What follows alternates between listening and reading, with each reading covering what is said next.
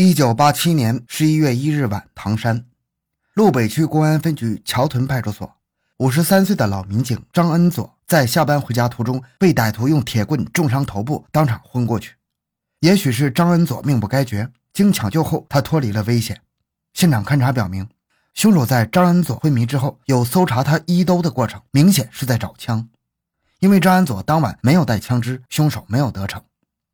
时隔四十天以后，十二月十一日晚。路北区西窑派出所民警，四十五岁的杨庆福下班途中又遭歹徒用木棍、石块重击头部，当场死亡。所佩戴的五四式手枪子弹被抢走。十二月二十四日晚，与杨庆福同一派出所的年轻民警周琼从女友家出来后不久，突遭枪击，当场致死。随身的五四式手枪和子弹均被抢走。据目击者回忆，凶手事后骑着一辆二六四的飞鸽自行车离开现场，除此以外，没有发现任何有价值的线索。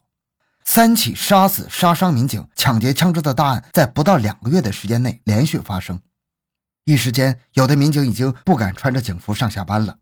市局成立了专案组，全力侦破，但是几个月过去了，毫无进展。欢迎收听由小东播讲的系列袭警杀人案，竟是内部人干的。回到现场，寻找真相。小东讲故事系列专辑。由喜马拉雅独家播出。一九八八年四月五日是民警周琼被害的百天忌日，他的女友和他情深意重，早晨起来正在考虑如何祭奠他的亡灵。突然一声巨响，接着便是门窗玻璃破碎的声音。女友急忙开门，正欲下楼看个究竟，谁知一开门就发现门后钉着一幅漫画，漫画上有四名男女。三名男子身穿警服，佩戴手枪，另一个是裸体女人。四个人的两边分别写有“老警周杀绝稳准狠”等字样，字体大小、粗细和笔划走势都不一致，明显经过伪装。这幅画给人的印象是，三名警察被害与女人有关，很可能是情杀。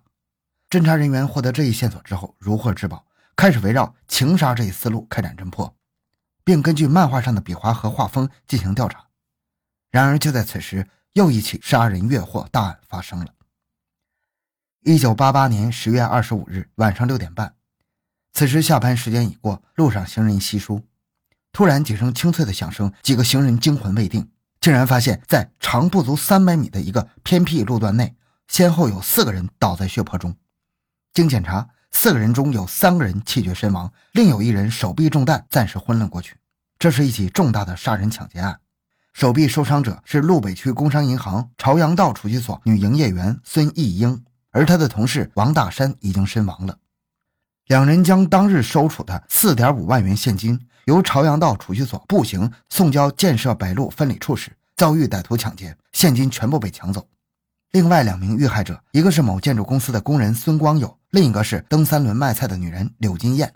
这两个人都是因为阻挡歹徒的逃窜而惨遭枪杀。通过侦查发现，击伤民警张恩佐和杀死民警杨庆福的现场足迹极为相似，很可能是同一个人遗留的。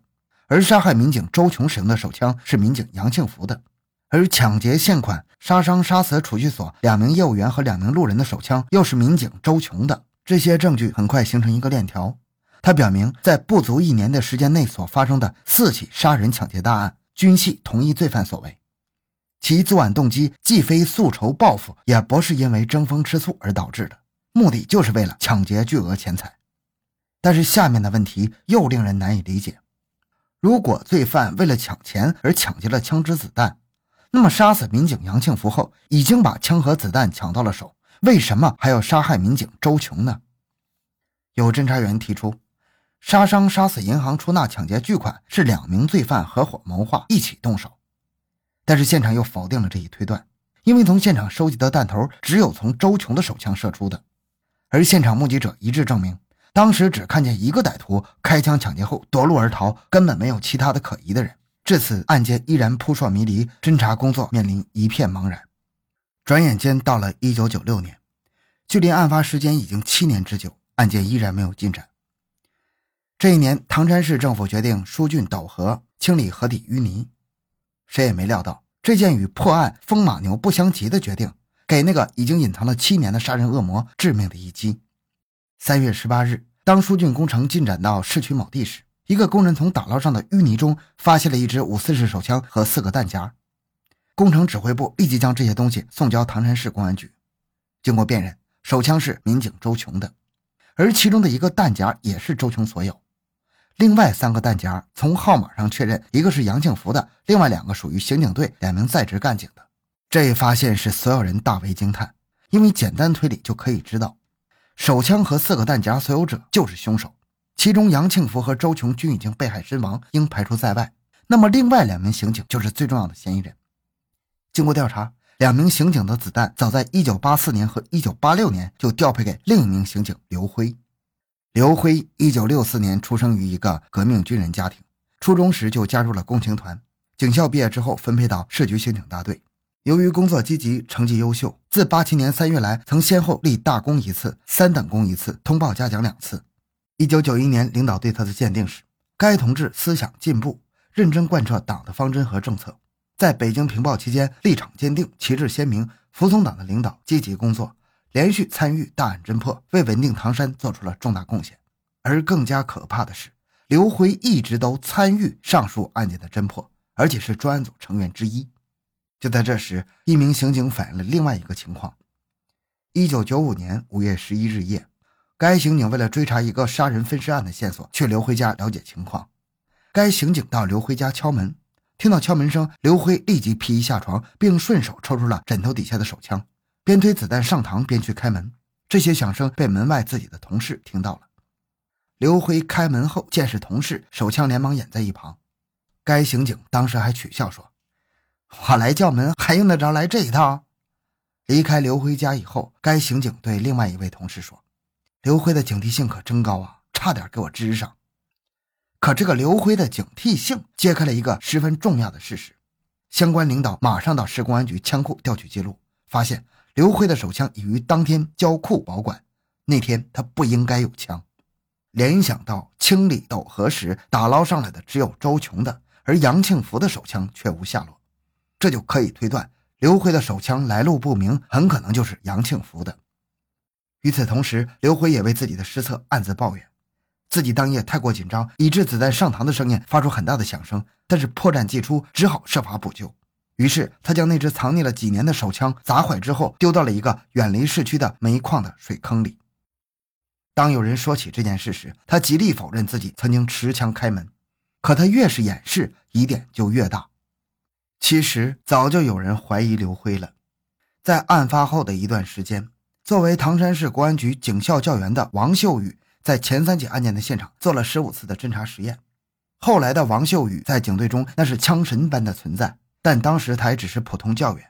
王秀宇采取反侦查手段推理，把怀疑的目标划定在原来和自己同住过几个月的学生刘辉身上。原来。几年前，王秀宇在唐山市公安局防暴大队时，刘辉就跟他学习过手枪射击法，而且枪法很准。而通过分析，他发现民警周琼被枪杀案件中，案犯使用手枪的射击法同刘辉非常相似。为了保证模拟作案时间的测量准确性，他还专门从旧车市场买了一辆与犯罪嫌疑人所骑的自行车相同的二六型的飞鸽自行车，按照他所推算的时间，从案发地反方向骑行实验。实验证明。案犯可能是内部人员，否则作案不会如此的干净利落。王秀宇运用回溯推理的方法，按照内部人员、警察、刑警、一市局刑警大队的刑警、市局刑警大队受过院校教育的刑警，逐步缩小侦查范围。经过推理，最后他认定此案就是刘辉干的。王秀宇果断地向市公安局局长汇报，建议调整侦查方向，并自报奋勇，要求参加对刘辉的调查工作。但是因为王秀宇的推理结果和当时市局把系列抢枪杀人案视为情杀的定性相悖，所以公安局长就拒绝了调查刘辉。刘辉在当时没有划入市局的侦查范围。银行出纳被抢案发生之后，王秀宇又一次向上级要求调查刘辉。局长命抓刑侦的副局长听取王秀宇的推理。那位副局长要求王秀宇拿出证据，王秀宇仅有推理而无证据，他只能再次无奈的离开。王秀宇仍不甘心。他向市政法委办公室主任汇报，主任倒是同意王秀宇的推理，但是他没有侦查决策权，他的推理又被搁置起来。一九九一年的一天深夜，与市公安局相邻的法院内忽然传出一阵呼救声，正在市局公安局值班的刑警张强和刘辉迅速披衣提枪冲了出去。在法院的办公楼内，刘辉开枪误将唐山市中级法院值班的一位审判员打死。事后查明，呼救的人是来法院找亲戚临时借宿的人发出的，并没有什么案件发生。法院也未过分的追究两名枪击致人死亡的刑警的责任。但是王秀宇从此枪法上更进一步认定刘辉就是系列袭警血案的真凶。他担心自己会有一天被人报复，成为下一个追杀的目标，于是就写好了两份遗书。一份交给自己的母亲保存，另一份自己留着。之后，他冒死第四次向市公安局要求调查刘辉，再次被市公安局否定。而唐山市公安局刑警支队刑警姚殿义也将怀疑的目标锁定在刘辉身上。姚殿义是警方模拟画像专家，在我国警界，模拟画像有“南张北姚”的说法。南张就是上海市警方模拟画像专家张鑫，这也是公安部八虎之一。而北姚指的就是唐山的这位姚殿义。抢劫银行出纳案发前一周内，一位老大娘从她居住的一层楼房窗内，经常看到一个可疑的男子在她窗前转悠。案发以后，这个人不见了。这名可疑男子给老大娘留下了很深的印象。当时，姚殿义出于对目击者的保护，秘密的对他进行了访问，并进行了模拟画像。根据目击者的口头描述，他完成了模拟画像。由于画像的准确程度很高。老大娘对姚殿义画出的画像感到既紧张又害怕。当时警方已经组成专案组破案了。不久，有办案民警反映，画像上的人很像专案组成员刘辉呀。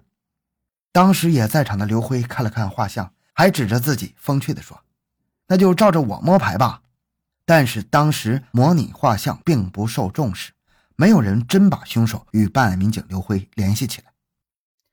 而现在。有了枪弹和其他刑警的证词，刘辉终于被控制了起来。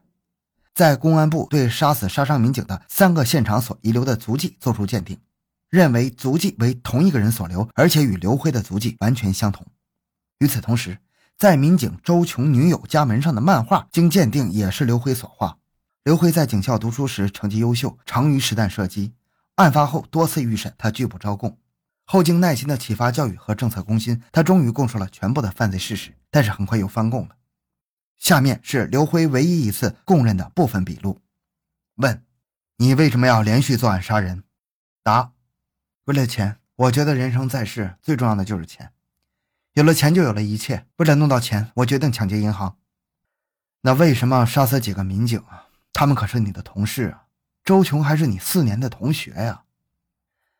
打伤民警是为了抢枪，开始选定民警张安佐为目标，因为他年龄大，体质弱。但把他打昏之后，一看没枪，我就逃跑了。接着，我选中了年龄比较大的民警杨庆福，这次把枪和子弹都抢到手了。本来不需要再抢枪了，但是周琼对我的威胁太大，为了灭口，我只好杀死他。他构成什么威胁呢？一九八七年，张安佐和杨庆福被打伤打死后不久，有一天，周琼与几个同事进餐，闲谈时他说到这起案件。周琼说：“我知道是谁干的。”这话传到我耳朵里，我不管他说的是真是假，万一他像王秀宇一样从我的枪法里看出什么蛛丝马迹怎么办？所以我不顾四年同窗之谊，很快选定了下手时机，将他置于死地。以后又以漫画掩盖真相。刘辉的供述是真实的，与大量的人证物证都十分吻合。可他之后却翻供了，任凭怎么启发开导，他也不说话。但是凭着如山的铁证，法院决定如期开庭，公开审判。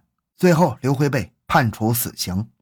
在临刑前，他吐出了一句话：“哎，人算不如天算。”好，今天这个案子就讲到这里。小东的个人微信号六五七六二六六，感谢您的收听，咱们下期再见。